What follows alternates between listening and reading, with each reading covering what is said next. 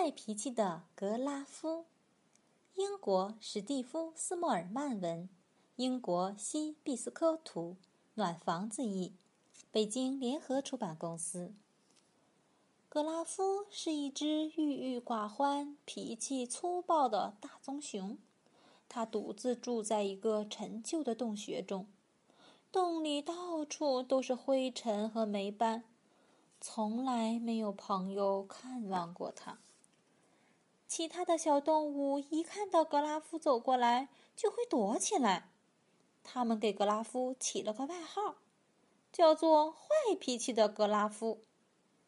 每当这个时候，格拉夫总是重重的吭一口气，“哼”，表示满不在乎。一天早上，坏脾气的格拉夫经过森林。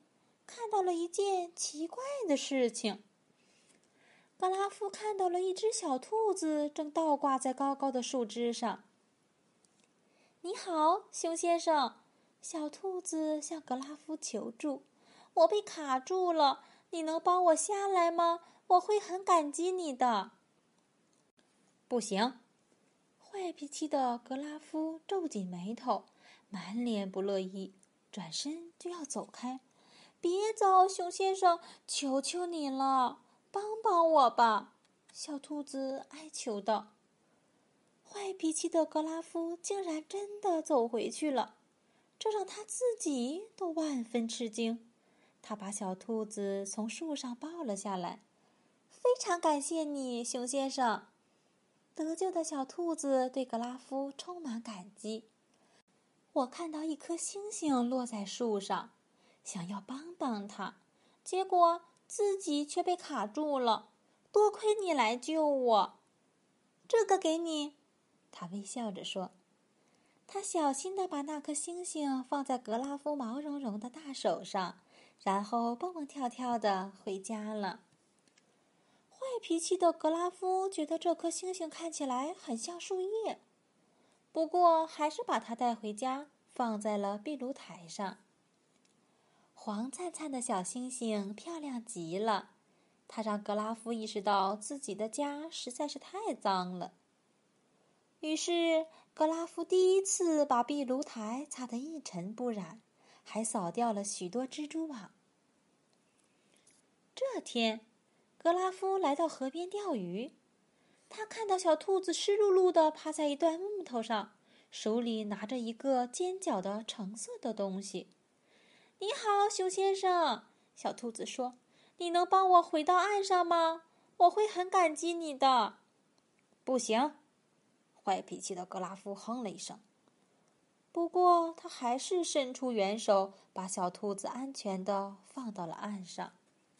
非常感谢，熊先生。小兔子说：“一颗星星掉到河里了，我必须救它，结果自己又被困住了。”谢谢你的帮助，你真善良啊！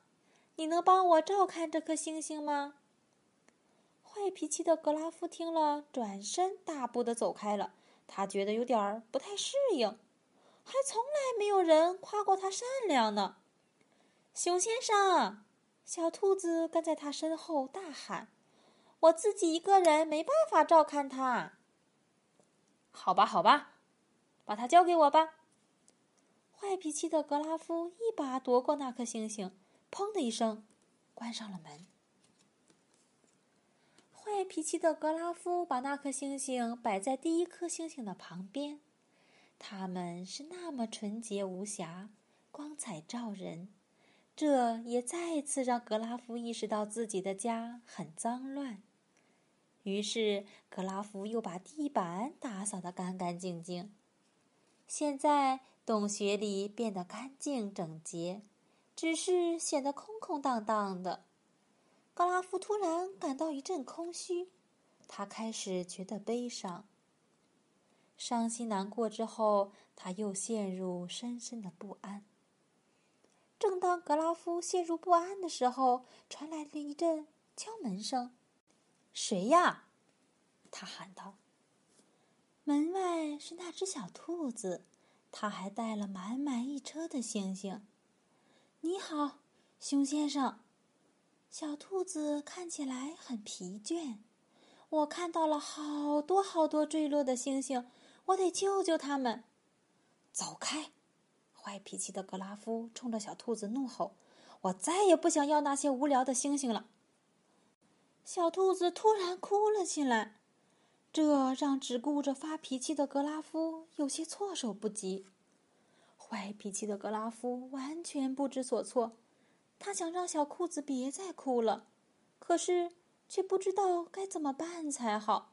格拉夫试着做各种可笑的鬼脸，可是根本没有用。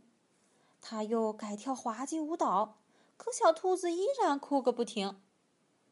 格拉夫沮丧地在小兔子身边坐了下来，说道：“很抱歉，我不该对你大吼大叫，我的脾气真坏呀。”听到格拉夫诚恳的道歉，小兔子破涕为笑，格拉夫也终于第一次开心的笑了。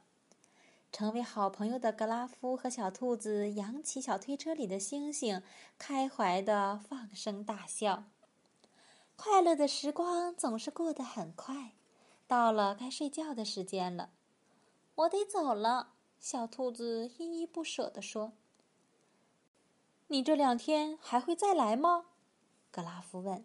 “当然啦！”小兔子微笑着说。然后他给了格拉夫一个告别吻，蹦蹦跳跳的回家去了。格拉夫打了一个大大的哈欠，舒舒服服的躺在铺满星星的床上。长久以来，他第一次感觉到快乐。